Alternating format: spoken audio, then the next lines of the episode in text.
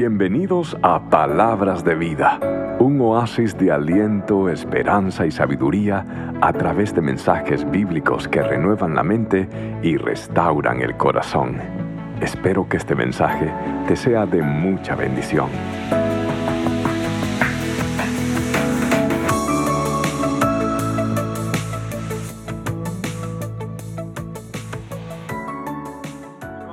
Con nuestra serie Plan Maestro. Hemos estudiado capítulo 1, capítulo 2, capítulo 3 del libro fabuloso de Efesios. Y ahora nosotros vamos a estudiar una porción del capítulo 4 de los Efesios en nuestra serie Plan Maestro. Ahora, antes de eso, quiero presentarles a un chico, quizás ustedes lo han visto. Se llama Jared Fogel. Este muchacho es conocido porque es el chico póster de Subway. Y este muchacho ah, era una persona que tenía problemas de sobrepeso. Y no solamente eso, sino que el muchacho pesaba 200, no, ¿qué 200? 425 libras. Quisiera mostrarle una foto, pero no sé si la tengamos. Ahora, el chico perdió 234 libras. Ahora, escuche esto. El hombre pesaba tanto y su pantalón era nada más de 56 pulgadas, ¿ok? Y ahora bajó a 28. Le hago una pregunta. ¿Cree usted que este muchacho puede volver a usar esos pantalones? ¿Cree usted? A menos que sea para arroparse con ellos, pero, pero, ¿usted cree que lo puede usar? Ah, no lo puede usar. La Biblia dice que nosotros somos nueva criatura. ¿Cierto? Que las cosas viejas pasaron y que todas son hechas nuevas.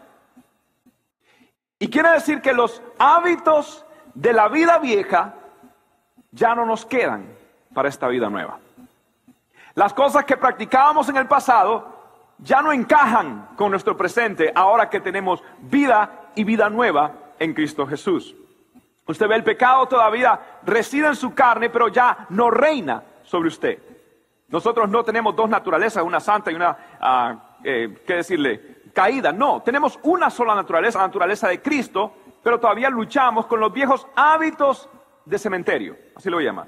Hábitos de cementerios. Algunos de ustedes vivieron tanto eh, bajo esa lápida del pecado que todavía huelen un poquito putrefactamente.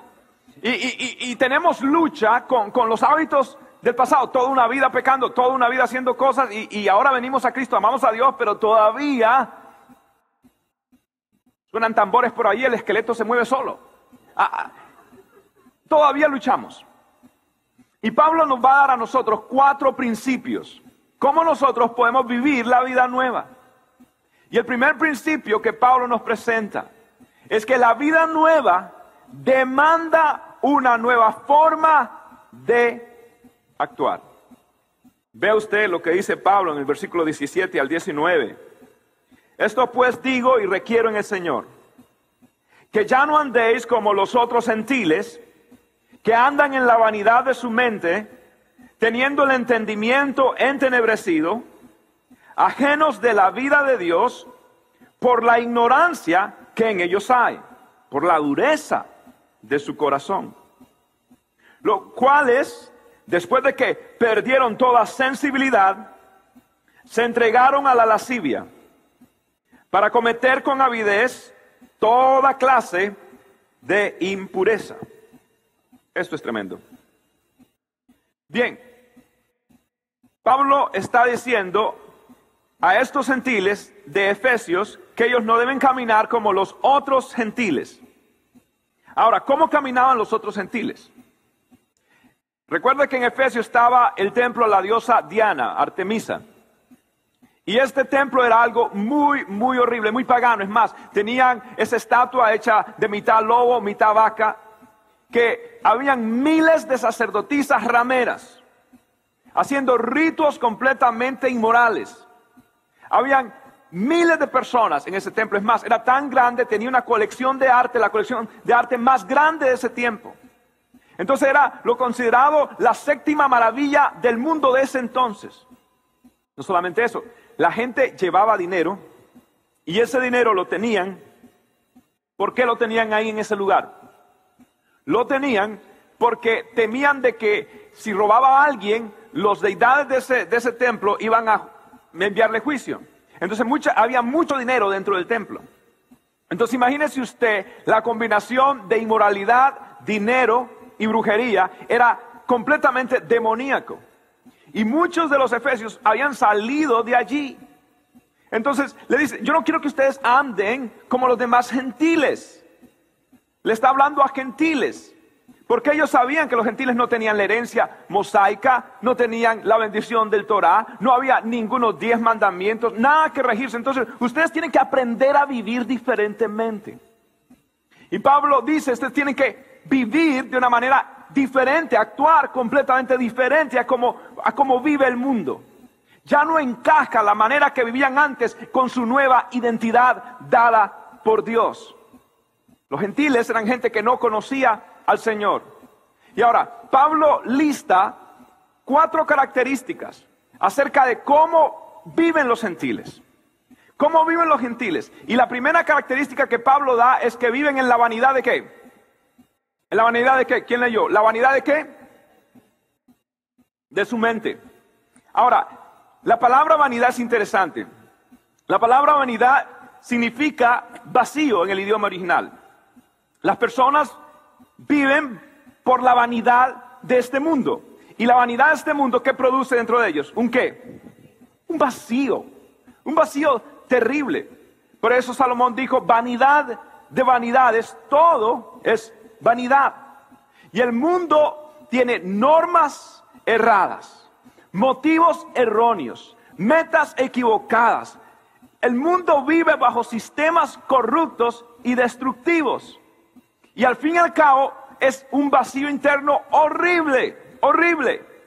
Y mire, no hace mucho yo recuerdo haber ido a un lugar que es considerado uno de los lugares, resorts que tienen seis estrellas, el único quizás en el mundo. Y está aquí en West Palm Beach. Y recuerdo estar allí y ver mucha gente conocida. Vi a Rudy Giuliani, vi a creo que se llamaba Paris Hilton, ahí lo, que me un gancho colgado así con ropa, yo no sé qué era. la cuestión es de que vi mucha gente, hermanos, y todo el mundo estaba en, en, qué, ¿en qué cree usted? En la vanidad, en la vanidad. Y yo me sentía pero más raro, pero rarísimo de verdad. Eh, aquel ambiente era, no me gusta ese ambiente. No había vida de Dios. Había, había un vacío terrible. Yo recuerdo también una vez haber entrado al baño de la casa de la mansión de un billonario. Yo me acuerdo que entré, yo pues no, iba a hacerle caso al llamado a la naturaleza y, y entro al lugar.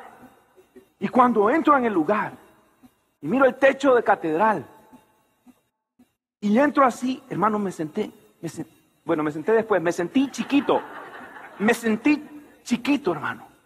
¡Wow! aquello y no sabía qué hacer, porque a la entrada había un panel, un panel de, computador, de, controles y demás. Yo no sabía qué hacer, entonces apreté un botón y de pronto se bajaron las luces y salió una bola así como de discoteca, así yo, wow. Normalmente me gusta relajarme cuando en estos lugares, pero va a ser difícil. Y entonces llegué allí, Dios santo, la verdad no sabía qué hacer. Venía a hacer algo, pero ya no sabía qué hacer. terminé no haciendo nada, porque es que, eh, eh, es que yo no sabía qué hacer, de verdad, hermano. Y, entonces, ¿sabe? Sobre todo, eh, habían botones en el toilet, uno nunca sabe qué puede pasar. Entonces yo aprieto un botón, Dios mío, no, yo, yo no, yo no, no, si yo no, si estoy acostumbrado, ya. Pero cualquier botón peligroso, no, Dios mío, yo no, allá ustedes con sus toilets y baños modernos, yo, yo, yo no quiero, yo le tengo miedo a los baños robots. No. La cuestión fue, Dios mío. Y yo respeto, o sea, no hay nada malo tener un baño, pues, catedrático o catedral. No, yo respeto todo eso. No tiene nada de malo. Simplemente que no es para mí, ¿ok? Dios mío, un santuario para sentarse en ese tronito. Eh, realmente es, es algo impactante. Ahora, ¿cuántos, ¿cuántas casas si solo puedes vivir en una? ¿Cuántos carros si solo puede manejar uno a la vez? La vanidad de este mundo. Todo es materialismo, todo es sensualismo, todo es una vida vacía. ¿Vacía por qué? Ahora, ¿por qué está vacía? Por la segunda característica que dice Pablo. Viven por la vanidad de la mente. ¿Y sabe por qué viven bajo la vanidad de la mente? Porque tienen el conocimiento, el entendimiento como entenebrecido. En otras palabras, buscan eso porque no conocen lo mejor. Porque su entendimiento no ha entendido la verdad de Dios. Entonces, ellos han rechazado la verdad de Dios. Han rechazado el mensaje del Señor. Entonces, ¿caen en qué? En vanidad. En vanidad. Ahora, esta sociedad es la sociedad, Dios mío, más educada de la historia. Hay más gente graduándose en universidades y demás, pero, pero ¿usted cree que realmente las personas han mejorado moralmente hablando? No, no, están entenebrecidos intelectualmente, entenebrecidos socialmente, entenebrecidos moralmente y sobre todo entenebrecidos espiritualmente. ¿Por qué? Porque la luz del Evangelio no ha llegado a ellos y no entienden. Entonces, ¿qué hacen? Bueno, Pablo da la tercera característica. Lo que hacen ellos que se endurecieron ¿dónde? En sus en sus corazones. Por el endurecimiento de sus corazones. ¿Sabe que el término que utilizó Pablo para, para decir endurecer es porosis en griego? ¿Y usted sabe lo que significa la porosis en los términos médicos? ¿Sabe qué es? Es cuando, cuando los huesos rotos empieza a haber ah, en, ¿cómo se llama? Calcinamiento. ¿Ok? Se empiezan a calcinar. Y, y esto llega a ser más duro que los huesos mismos. Entonces la gente empieza a caminar como Robocop, como un robot. ¿Por qué? Porque todo está limitado, no sienten. Entonces Pablo está diciendo que vivir bajo la vanidad de este mundo, el ambiente de este mundo tiende a hacer algo, tiende a endurecer el corazón.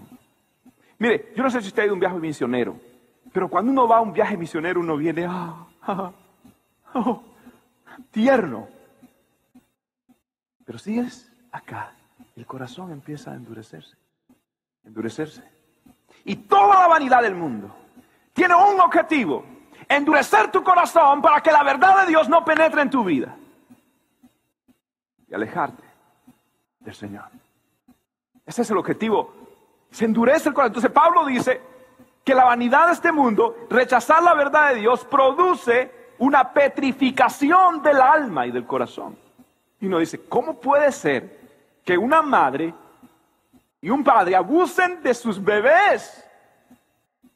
¿Cómo puede ser lo que sucedió ahora en Nueva York, donde un Boston, perdón, un muchachito de 16 años con sus amigos mataron a batazos a sus padres, solamente para robarle un poco de dinero para comprar drogas? ¿Cómo puede ser que un hombre abandone a su esposa de toda una vida por otra? ¿Cómo puede ser que los hijos se olviden de sus padres y ahora que están en canas y envejecidos y enfermos, los ven como un estorbo? ¿Cómo puede el corazón endurecerse? Ah, por la ausencia de la verdad de Dios. No solamente Pablo dice que esto se va degenerando, no solamente a eso, sino que dice Pablo que pierden toda sensibilidad, se empeoran. Dios hizo al hombre con la capacidad de sentir vergüenza cuando ha hecho algo malo. Pero si la persona empieza a insistir en hacer cosas malas, empieza a insistir en, endurecerse delante de Dios, entonces el corazón se le petrifica y entra en un estado de mayor degradación. Y empieza a hacer cosas peores. Por eso Pablo dice, ¿se entregaron a qué? ¿A qué se entregaron? A la lascivia. La lascivia. El término que usó Pablo para decir lascivia son deseos sin freno. La palabra de Dios me hace a mí frenarme el pecado, pero mientras más me endurezco, más me alejo de Dios, más rechazo la verdad de Dios, los frenos, los límites empiezan a romperse. Entonces estoy más que seguro que terminarás en completo y total pecado. ¿En qué proceso estás? Entonces Pablo dice, se van a, entregar, van a perder todo tipo de freno y van a llegar plenamente entonces a entregarse a la lascivia. ¿Qué es lascivia? Básicamente está relacionando los problemas sexuales al tema sexual. Pablo dice que no solamente eso, para cometer con qué? Con avidez. ¿Alguien sabe qué es avidez? Avidez es, Dios mío, con, con, con, con mayor empeño, sin importarle nada. Es más, ¿sabe usted que la raíz de esa palabra puede llegar hasta el término idolatría? Hasta que la gente empieza a idolatrar algo o alguien. Se entregan a un punto de perder completamente su identidad, su relación. Y se va en un proceso. Y Pablo dice, esto es lo que el enemigo, esta es la manera, y ustedes, yo sé que en el mundo, pero hey, esto es el mundo, ahora ustedes, ese pantalón no te queda, mi hijo. No te queda. ¿Por qué se lo pone? O sea, hay un proceso de vanidad, de rechazar la verdad, de endurecimiento y de terminar idolatrando. Tremenda palabra me quedo asombrado. Ahora Pablo dice, el primer principio es que una vida nueva demanda una forma nueva de actuar. Pero en segundo lugar, quiero que sepan que una nueva vida demanda una nueva forma de pensar. Una nueva forma de pensar. Vea usted lo que dice Pablo en el versículo 20. Mas vosotros no habéis aprendido así a Cristo, si en verdad le habéis oído y habéis sido por él enseñados conforme a la verdad que está en Jesús. En cuanto a la pasada manera de vivir, despojaos, diga conmigo, despojaos del viejo hombre que está viciado, viciado, conforme a los deseos engañosos. Y renovaos en el espíritu de vuestra mente. Y vestidos, diga conmigo, vestidos del nuevo hombre, creado según Dios en la justicia y en la santidad de la verdad Wow. Tremendo. Pablo dice, aquí hay dos contrincantes. Uno es la vanidad. Y en esos textos dijo tres veces la verdad. La vanidad, la verdad. La carne, Cristo. Y el campo de batalla es su mente. ¿Y quién va a ganar? ¿Va a vivir usted una vida vieja, con costumbres y hábitos de cementerio? ¿O va a vivir usted una vida nueva, conforme a la justicia y a la santidad de Dios? Entonces Pablo dice, estos son los contrincantes, su, su mente es el campo de batalla. ¿Quién va a ganar? ¿Quién va a ganar? ¿Sabe quién va a ganar?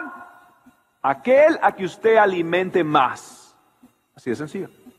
¿A quién usted va a adivinar? Entonces Pablo dice que el actuar depende del pensar. La gente actúa vanamente porque en su corazón lo que están teniendo, lo que están pensando, ¿qué es? Vanamente. La gente actúa con la verdad de Dios porque en su pensamiento, en su corazón, están pensando en qué? En la verdad de Dios porque de la abundancia del corazón habla la boca y los pensamientos. Tal es en su pensamiento, así es Él, dice la palabra del Señor. Samuel Junkinson estudió mentes criminales y él sacó un estudio diciendo que la actividad delictiva tiene una característica, que tiene una mentalidad delictiva. Vaya conclusión. Pues mío, yo ya me lo sabía en el barrio, pero el, el estudio universitario. Lo aprendí rápido en la escuela. Ok, La mentalidad delictiva es el problema, no la actividad delictiva. Entonces, dice Pablo que si la vanidad del mundo entró a través de la mente, también la verdad de Dios va a entrar a través de la mente. Él está diciendo que usted tiene una función que hacer. Usted tiene que alimentar su mente. ¿De qué? ¿De qué tiene que alimentar su mente? De la verdad de Dios. De la verdad de Dios. Cuando usted aprende a pensar, usted podrá actuar. Entonces, Pablo está hablando claramente. ¿Usted lo entiende? ¿Es esto un mensaje complicado o es claro? Es completamente claro. Escuche esto. El cristianismo primero es cognitivo y después experimental. Y conoceréis la verdad y experimentaréis la libertad. El evangelio primero es cognitivo y luego es experiencial. Y cuando usted primero conoce la verdad, usted va a experimentar la sensación de libertad. Entonces, ¿qué está usted poniendo hoy en su mente? ¿Qué está usted pensando? ¿Qué es lo que usted se imagina a solas? Pablo dice, cuida tu vida de pensamientos y Dios cuidará de lo demás. Asegúrate de amar al Señor con toda tu mente y tu corazón. Porque este es el primer y más grande de todos los mandamientos. Ahora, Pablo dice, perfecto, es, tienen que cambiar su manera de actuar, su manera de pensar, pero ahora tienen que entender entonces cómo aplicar esto. Le voy a decir lo práctico de la teología. Y ahora Pablo dice, mire, una nueva vida demanda reemplazar los vicios naturales por las virtudes sobrenaturales. Esto es, una vida nueva es reemplazar los vicios naturales con las virtudes sobrenaturales. Efesios 4, versículo 25 y 39. Léalo conmigo. Por lo cual, desechando la mentira, hablad verdad, cada uno con su prójimo, porque somos miembros los unos de los otros. Airaos, pero no pequéis. No se ponga el sol sobre vuestro enojo, ni deis lugar al diablo. El que hurta, no hurte más, sino trabaje haciendo con sus manos lo que es bueno, para que tenga que compartir con el que padece necesidad. Ninguna palabra corrompida salga de vuestra boca, sino la que sea buena para la necesaria edificación, a fin de dar gracia a los oyentes. ¿Qué palabra? Aquí hay cuatro principios. Mire, Pablo está diciendo, usted tiene que reemplazar la mentira con la verdad. Usted tiene que reemplazar la ira con la indignación. Usted tiene que reemplazar el robar con el compartir y el hablar muerte con el hablar vida. La mentira, ¿por qué? Por la verdad. La ira con qué? El robar con qué? El hablar muerte con qué? Con el hablar vida. Esto es tremendo. Veamos. El primero. Pablo dice, que usted tiene que reemplazar la mentira con la verdad. ¿Conoce usted algún mentiroso? ¿Está sentado usted a la par de un mentiroso? ¿Ve usted un mentiroso? Lo mentiroso es lo más que uno ve. Nomás se levanta, va al espejo y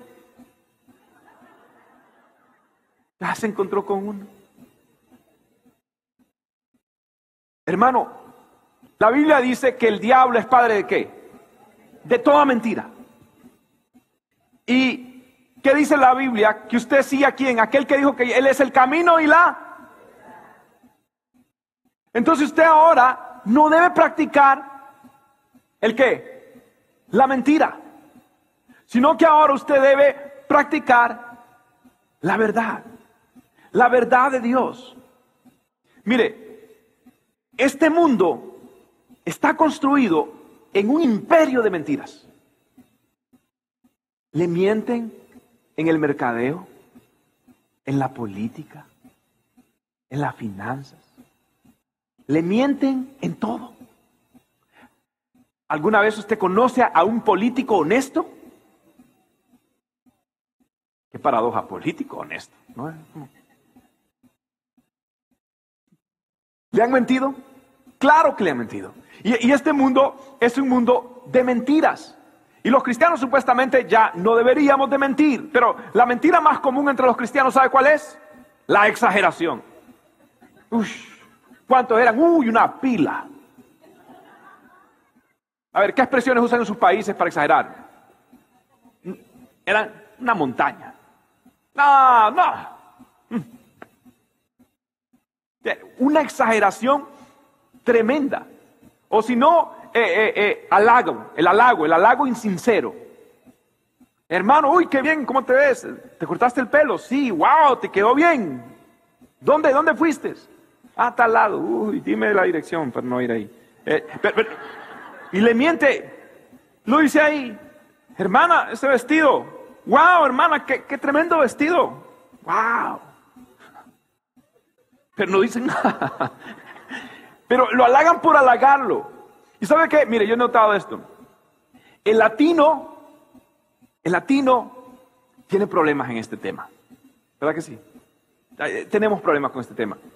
Porque es que nos cuidamos tanto, nos cuidamos tanto. Hemos, hemos sido tan engañados y, y tan mentidos, que entonces que nos cuidamos y, estamos siempre cuidándonos. E, entonces cuando la persona va y, habla con otra, entonces le dice, hey, ¿qué tal? ¿Cómo estás? Bien, ¿a qué hora llegaste? Llegué, llegué a las 8. ¿Será que le dije que a las 7? Porque el otro dije a las 7. Llegué a las 8. Ah, sí, ¿qué estaba haciendo? No, fui allá de paseo, fui al mall, pero, pero nada más, no compré nada. Uy, porque si le digo a mi esposo que compré, ay, vas a enterarse de que, de que entonces no le usé la tarjeta. Eh, entonces, entonces siempre están hablando y están midiendo.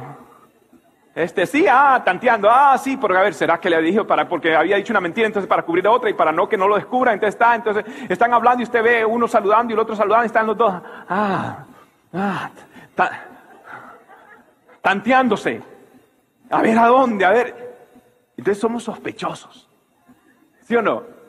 Quédame bien.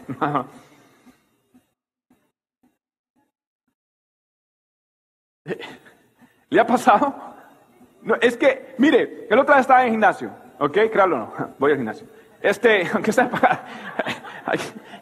Cada vez que viene el año nuevo, sí, ¿no? Todo el mundo se registra. Bien, este, entonces fui al gimnasio el, segundo de, enero eh, y, me acuerdo que estaba en el gimnasio y de pronto, de pronto escucho una conversación inintencionalmente, usted sabe. Entonces de pronto está, eh, está una, eh, eh, una, señora hablando por teléfono, pero no quiero decir de dónde era para que no, no piensen mal y los hermanos, pero entonces le dice, che vos, ¿cómo estás? Entonces, entonces le, dice, no, qué bien, ah, una maravilla y todo. Entonces yo miraba que la mujer le hacía así a cada rato, y yo ¿qué será que le pasará? Y a cada rato, entonces, ah, y se rascaba la cabeza, ah, sí, mi amor, sí, claro que sí. Entonces, de pronto veo que, que ya está como nervioso y dice, ¿sabes qué? Ah, eh, eh, estoy en el médico. Y ya, me van a llamar. Ya eh, así que te tengo que, ay, una, un dolor, qué, qué pena, tengo que dejarte. Y dice, chao, chao, chao, y cierra el teléfono. Y yo,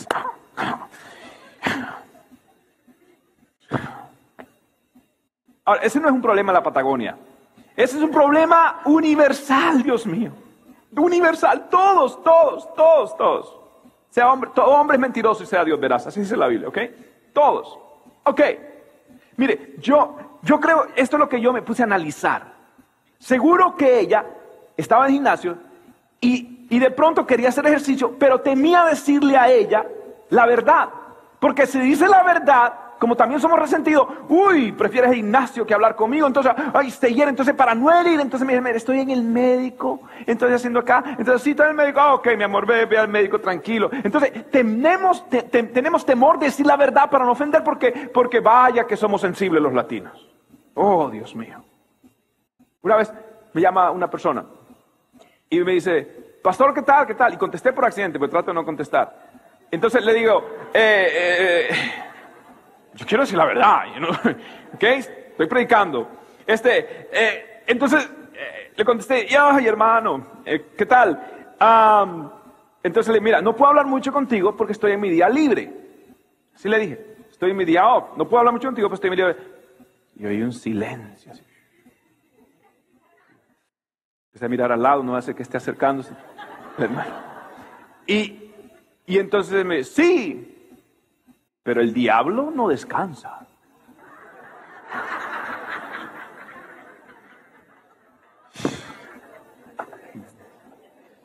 Leí.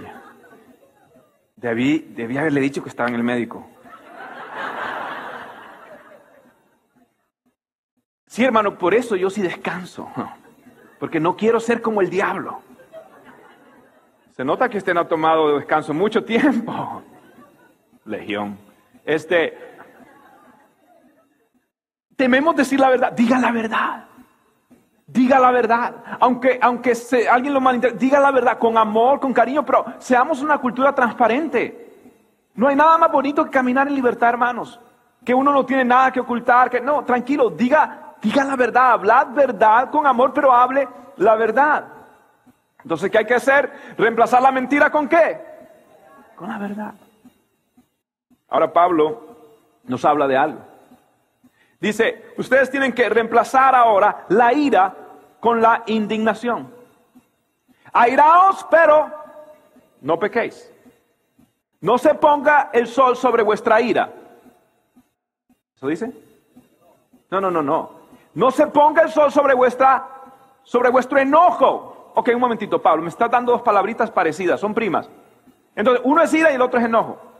Entonces Pablo dice, lo que es pecado es la ira, y la ira es algo explosivo. Algo que por lo general es, es, de orgullo porque está defendiendo a la persona. Ah, a mí no me digan eso. A mí no me, a mí, a mí nadie me habla así. Así ah, tu abuela. Y, este, empiezan a, explotar y se le sale el indio, el africano, el chicha, el maya, el inca, eh, le sale, no sé, el, el gallego, le sale, todo le empieza. En el momento, ¿cierto?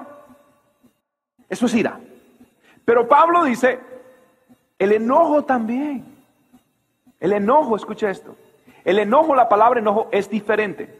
El enojo es diferente. Entonces la ira es airaos, pero no pequéis. En otras palabras, cuando usted se ira, puede pecar. Ahora, Pablo está diciendo, el enojo es una respuesta medida ante una injusticia debido a tus convicciones enraizadas. Es diferente. Es cuando usted ve algo malo y lo que está mal usted usted le da indignación. No explota, no, no, no cambia color, no. Usted respira tranquilo y dice, eso no está bien. Entonces usted tiene, usted, usted tiene que saber que usted puede enojarse, indignarse, pero no airarse. Entonces, Pablo está diciendo algo ahora, aún con el enojo, esto es interesante, aún con el enojo, Pablo dice, escuche, aún el enojo puede haber problema si usted deja que el sol se ponga sobre él. En otras palabras, que termine el día, que se vaya a acostar usted con, con, esa indignación y, y, al punto que le quita la paz. Entonces, aún las cosas que son correctas y usted se indigna por ellas, si las mantiene por mucho tiempo, le van a afectar su vida espiritual. De pronto a usted le hicieron una injusticia. De pronto a usted alguien le engañó, le prometió, le dio la espalda hizo una competencia completamente injusta, lo que sea. De pronto usted hizo, de pronto usted ha pasado algo duro. Y eso lo indigna a uno. Pero usted no permita que esa indignación la almacene porque se echa a perder. Se empieza a corromper el alma. Y mire, yo le digo, a mí me indigna. Oh Dios mío, cómo me indigna las cosas. Me indigna la manera, por ejemplo, que lamentablemente la inmigración está tratando a nuestros latinos. Yo recuerdo, mire, yo veo eso y cuando yo veo que hay una injusticia o alguien está tratando mal a alguien, Dios mío, yo me pongo y, ¡ay, Dios santo!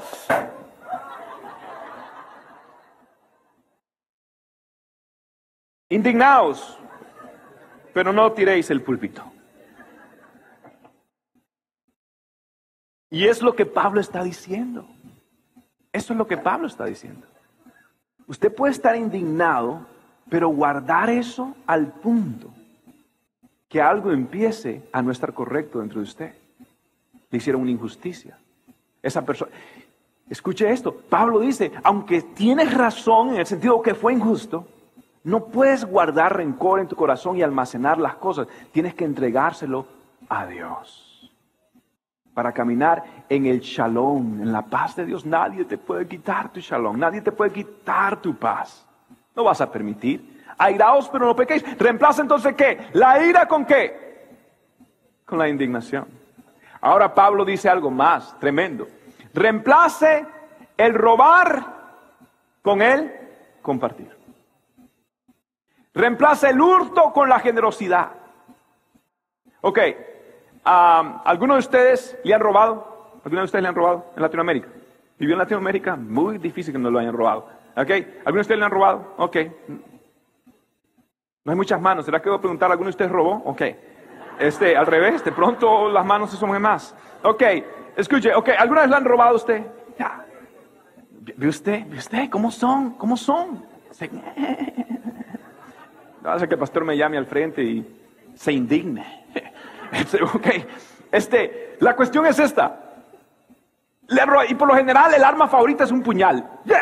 Ok, ok, tranquilo, mijo. relájese. No, no, no hay problema. Le doy hasta la foto de la abuela. Tranquilo. Este, ok. Pero, pero, pero acá no le roban a uno con un puñal. Pero roban con papel. Pero yo no sabía que a firmar. No, ahí dice que si firmas aquí con las letras chiquitas te quitan la casa y todo eso. Y cuidado, cuidado. Ay, no, necesito un abogado para que me defienda. Y sí, te robaron la casa, tienes un carro, te queda un carro. Ay, por lo menos puedo robar un carro.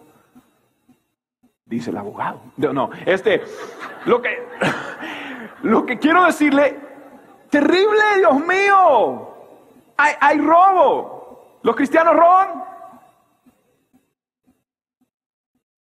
¿Alguno lo han robado?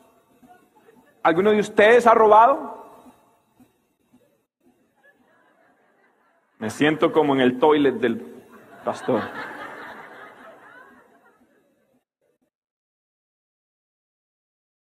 ¿Alguno de ustedes por casualidad tendrá en su casa o en su carro un esfero, un bolígrafo, un lápiz que dice Christ Fellowship?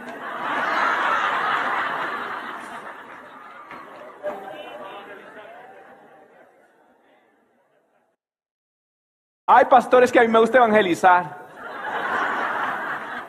Sí, pero no entregué el tratado, ¿no? No, pastor, no, yo, yo tengo hasta cuando eran verdes. Eh, tengo la colección. ¿Cuál es el último modelo de, esferos, pastor, en la iglesia? Este, ah, escuche, robamos cuando subimos precios que no son cuando declaramos impuestos, cuando decimos que ganamos menos con tal de obtener un beneficio, cuando declaramos más gastos personales a la compañía. Robamos, robamos de diferentes formas y de manera más disimulada, pero Dios dice que es robo, hurto. ¿Y, ¿Y cuál es el remedio? ¿Cuál es el remedio? ¿Cuál es el remedio? Compartir. Compartir. Pablo dice, el que hurtaba, que no hurte más, sino que qué. No, no, no ¿sabe qué dice? Sino que trabaje. Así dice, sino que trabaje. Sino que trabaje en algo bueno. Mire que Pablo sabía que está escribiendo a latinos. y Pablo se la sabía. No lo robe, trabaje pero en algo bueno. No, pastor, es que yo tengo el ministerio de Robin Hood. Yo, no. Ok. trabaje en algo bueno, porque uno puede trabajar, pero el trabajo tiene que ser digno. ¿Y qué dice que tiene que hacer cuando, en otras palabras, qué, tiene que hacer cuando Dios lo bendiga? ¿Qué tiene que hacer? Que comparta con los que están en qué? En necesidad. En otras palabras, mi aspiración por prosperidad debe ser que Dios me haga un canal para bendecir a los demás. Voy a repetir. Mi motivación para obtener prosperidad es para compartir a los que están en necesidad. Dame, Señor, quiero compartir. Dame, Señor, quiero compartir. Quiero prosperidad. Hay muchos en necesidad. Y cuando esa motivación está en el corazón, ¿usted qué cree que Dios va a hacer? Oh, lo va a bendecir, hermano. Lo va a bendecir tremendamente. Ok, el último. Pablo dice, bien, ya no, ya no roban, ya ustedes no se airan, ya, ya ustedes no mienten, pero le falta algo, algo. De pronto controlaron ya la clectomanía, ¿verdad? De pronto ya, ya controlaron el, ¿no? El King Kong. De pronto ya, ya, ya controlaron, de controlaron. Ya no, ya no es amigo de lo ajeno, ¿ok? Eh, ok. Pero ahora les toca controlar el más difícil de todos los miembros. La lengua. ¿Ok? Ahora, el que ninguna palabra corrompida salga de vuestra boca. Ninguna palabra corrompida salga de vuestra boca. ¿Ok? Pablo está diciendo, en otras palabras, que la palabra corrompida es cuando, como cuando una fruta está echada a perder, putrefacta. En otras palabras, Pablo está diciendo, yo no quiero que ustedes hablen muerte. Un cristiano no dice malas palabras. No.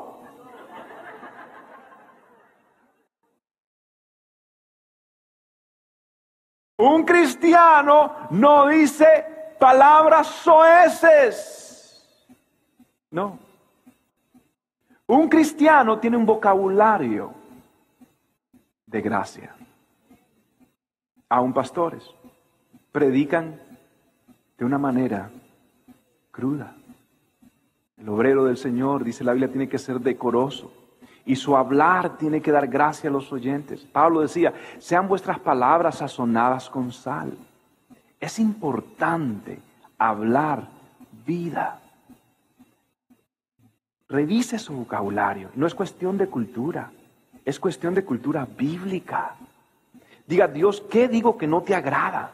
No es la pronunciación, no es haciendo, no, no. Cosas que son, que no le agradan a Dios. Dios, estoy hablando vida a mi hijo, a mi esposa, Estoy hablando vida a mis seres queridos, estoy hablando vida a mis familiares. Tiene que tener gracia. Pero hay personas que están hablando muerte todo el tiempo, tienen, tienen, y todo esto, Pablo está diciendo, todo esto, ¿sabe qué? Endurece el corazón, todo esto, todo esto, esto, esto va, va a crear dureza en su corazón. Y Pablo lo que quiere, Pablo lo que quiere es que nosotros tengamos un corazón tierno para Dios, en otras palabras. Mire, si el pecado, la vanidad, ¿sabe qué hace la, endurece el corazón? ¿Sabe qué hace la verdad de Cristo, el hablar bíblicamente, el hacer, eh, compartir con el, pobre, el, necesitado? ¿Sabe qué hace eh, el ser honrado? ¿Sabe qué, hace eh, el decir la verdad? ¿Sabe qué hace todo esto? Te da ternura en el corazón. Si aquello te produce callos, si todo eso te produce callos, ¿algunos de ustedes saben qué son los callos? Déjeme ilustrárselo. No, no. Ok. Si ustedes, si ustedes, ¿sabe qué hace la presencia de Dios? Todo lo contrario. La presencia de Dios lo que te hace es, la verdad Dios, enternecerte el corazón. Mire, hermano, yo voy a ver películas, no, termino llorando. Hasta de Disney lloro. Muñequitos, Pixar, lo que sea, DreamWorks, llorando. Mis hijos, mis hijos se sientan dos sillas más lejos porque saben que su papá Mire, ayer terminó la conferencia nos estábamos despidiendo. Hermano, Dios te bendiga. Ay, hermano, qué linda la conferencia. Ay, hermano, Dios te bendiga. Ay, hermano, Dios te bendiga. Pastor, una hermana. Ay, pastor, hermana, mañana la veo, Dios mío. Este, no, no le dije eso, mentí. Pero lo que quiero decir es, es que nos amamos, nos enternecemos, porque la presencia de Dios, eso es lo que hace la presencia de Dios. La presencia de Dios te enternece el corazón, te lo ablanda. ¿Alguna vez, alguno de ustedes ha recibido un masaje alguna vez? un masaje. Mire, un pastor amigo mío, Dios mío, yo no creía en eso, yo soy de pueblo, usted sabe, yo baños así, todo, no, no, va conmigo y, y, masaje, pero por fin, ay hermano, hasta me dormí hermano. Dios mío, me desperté así hasta la lengua, tenía más bajeada. Ah. Ok, mire, cuando usted está en la presencia del Señor, Dios mío, es como mi abuelita agarraba, no sé, una piedra, algo, y lo, lo muele. Lo, la presencia de Dios está enternecida. ¿Sabe por qué digo esto? Porque Pablo termina esto con este principio. Que la motivación, la razón que usted tiene que cambiar su actuar, su pensar, dejar los vicios, tomar virtudes, es por una razón. El vivir una vida nueva realmente es vivir para agradar a Dios. Pablo dice, no contristéis al Espíritu Santo de Dios, con el cual fuisteis sellados para el día de la redención. Pablo está diciendo, todas estas cosas, mentira, hurto, palabras que no, deberían de, decirse, ese temperamento explosivo, todas esas cosas, miren, ¿saben qué? Le duelen al corazón de Dios, lo entristecen a Dios. Y si usted tiene la capacidad de entristecer a Dios, yo quiero que sepa que usted tiene la capacidad de agradar a Dios. Mire, no hay nada más dulce que la comunión del Espíritu Santo, del Santo Espíritu de Dios. Yo quiero que oiga esta canción, una música que llega a mi corazón,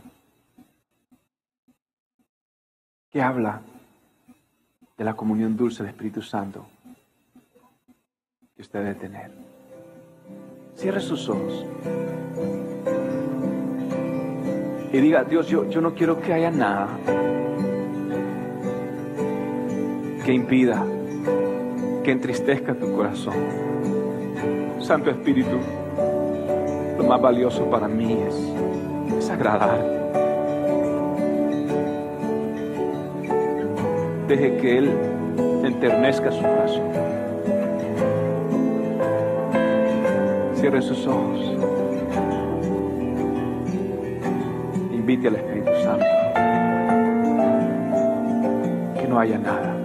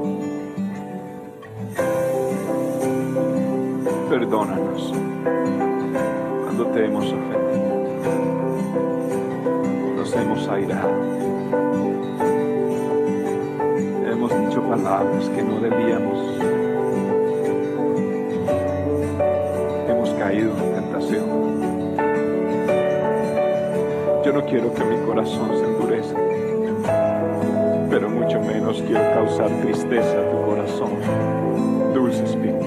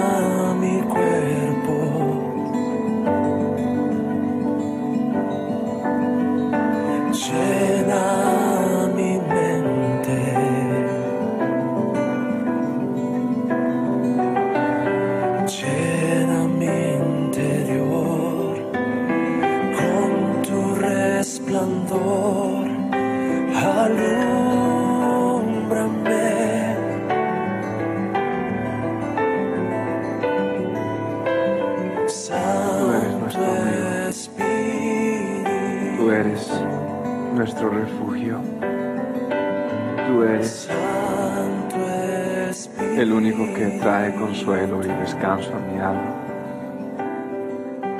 Yo me siento mal. Yo me siento mal cuando te fallo. Me siento terrible saber que estoy lejos de ti. Dios,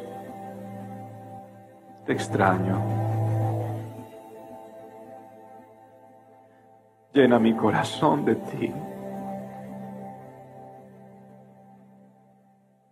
Yo no quiero ir peleando, defendiéndome, luchando con mis fuerzas. Yo no quiero vivir preocupado por el que me quiera hacer mal. Yo quiero vivir para ti. Aprender a perdonar, a dar, a hablar vida,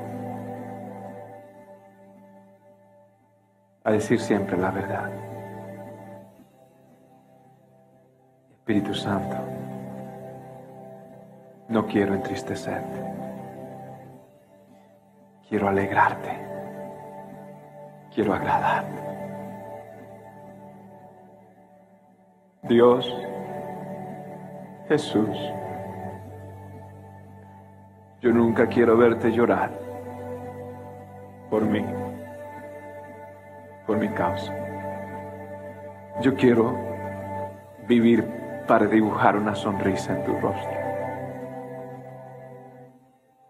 Padre, tú dijiste que tu hijo era tu hijo amado en el cual tenías complacencia. Yo quiero que tú digas eso de mí. Y perdóname cuando rompo tu corazón al romper tus leyes y tu palabra. Puesto de pie en esta noche.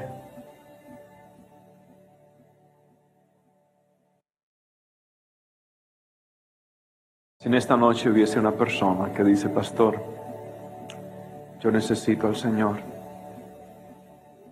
yo quiero a Cristo, yo quiero conocer a Dios. Si eres tú esa persona, yo quiero que tú allí donde estés, en, en la intimidad de este momento, cierres tus ojos y puedas, puedas hacer esta oración y puedas decir allí donde estás, repite con tus labios. Yo te voy a ayudar a que te puedas reconciliar con Dios haciendo esta oración. Repítela después de mí. Di, Señor Jesús, te amo, te necesito, no puedo más. Cámbiame, Señor. Te pido perdón por todos mis errores. Dígalo. Te pido perdón por mis pecados. Hoy reconozco que tú eres mi Salvador, que tú eres mi Señor. Y desde hoy en adelante viviré para ti, con todas las fuerzas de mi alma. En el nombre de Jesús.